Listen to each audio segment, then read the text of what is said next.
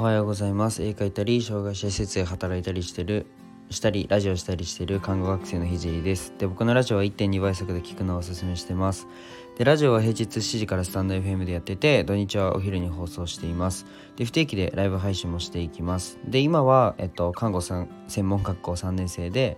国家試験が迫ってるので毎日国試の勉強をやってそれと並行して、えっと、毎日絵を描いてます。でラジオで話す内容としては、えっと、障害者施設を立ち上げるまでの過程とえっと、何者でもない僕の作品で、えー、世界を変えるまでの全てを発信します。で、障害を持つ方が自信を持てる世界にすることがゴールで、具体的にゴールに行くまでの過程を毎日共有します。あとは医療の最前線での学びだったり、他の職業に転用できる考えだったり、絵を描き始めて3ヶ月で全国選抜作家展に選抜された僕が、えっと、日々発信をしていく中で共有したいなと思ったことを話します。まあ、夢を叶えるまでの日記みたいなものです。うんとコラボの配信は Twitter とインスタにて連絡お願いします。で、えっと、今日のテーマなんですけど今日のテーマはうんと自分の辛いを周りに求める人っていう風なテーマで話していきたいと思いますまあなんかちょっとこすられた内容かもしれないんですけど。で今日は本当にちょっと僕が分からないなって思った部分もあるのでてかそれがまあ本当のことというかなので教えてくださいという内容を話します。えっと看護専門学校3年生で今で3年間看護学生をやをやったところ感じたところやって感じたところ、うんと、学生以外のえー、っとあとまあと学生以外の周りの人たちを少し照らし合わせて少し思ったことを共有したいなと思うんですけど、うんと、看護学校では、まあ、寝れなくて、まあ、死ぬほど多いレポートがドカッと課せられることがまあまあまあ多いんですけど、うん、と大体僕は、まあ、正確なのか何なのか分かんないんですけど後に引っ張られると逆になんかダラダラしちゃってできないのでもう配られたらもうその日にやるみたいな速攻終わらせるタイプだったんですけどまあなんでみんなより割と早くそのレポートなり、えー、課題なりが終わるのが大体だったんですけどそういう場合はまあ速攻共有します。てか大体 誰かしらにあの見せてって言われるのでもう速攻見せてました。でそこで大体言われるのが「いやなんでそんなに簡単に見せてくれるの?」とか「あこの何々ちゃんに頼んでも見せてくんなかった」とかうんとそうだな。まあ僕からしたらいや逆になんで簡単に見せてくれないのって感じなんですけどそのなんか見せてくれない人の心理がちょっと本気でわからないのが僕の考えなんですけどなんか聞いてみると自分以外の人がその楽をしているっていうのがなんか嫌な人が多いみたいです。でこれびっくりですよね。なんか全然僕共感できないんですけど、うんとまあ、自分も頑張ったんだからお前も頑張れよみたいな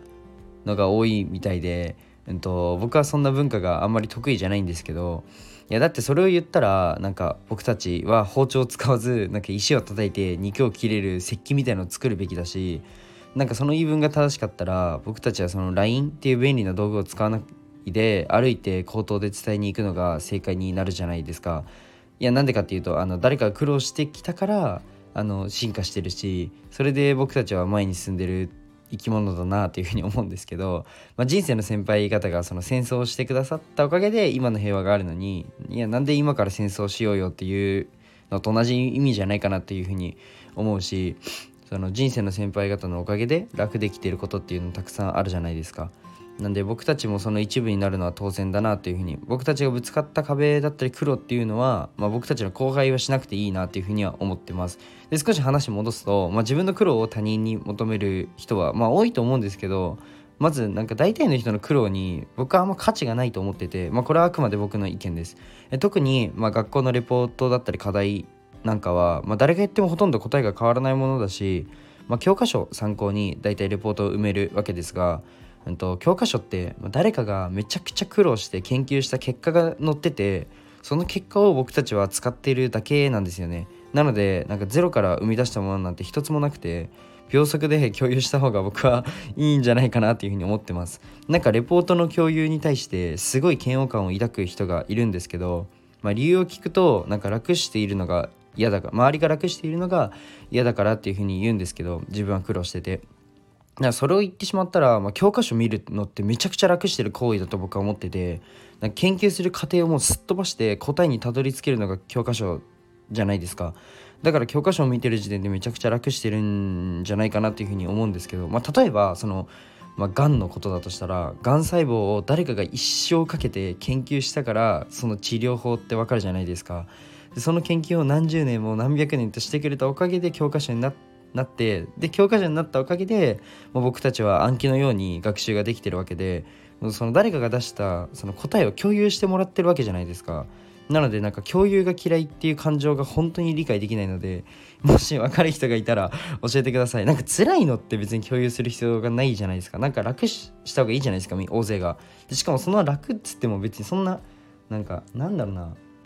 うん、01で生み出したものは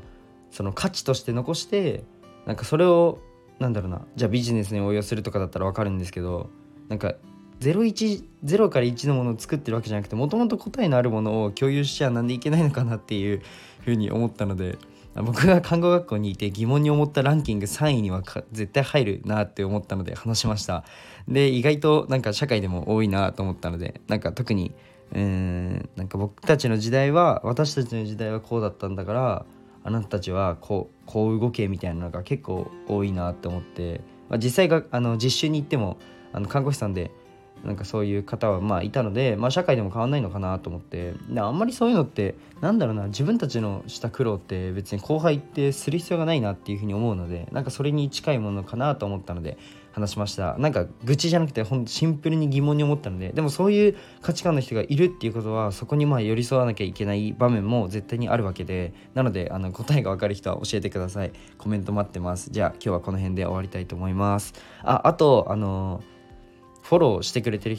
方、まあ、聞いてくれてる方が、まあ、600人を、えーと、超えたのでなんか僕始めた時はそんな10人とかでうんすごいいや継続は力なりだなというふうに思いました。本当にありがとうございます。じゃあ今日はこの辺で終わりたいと思います。じゃあバイバイ。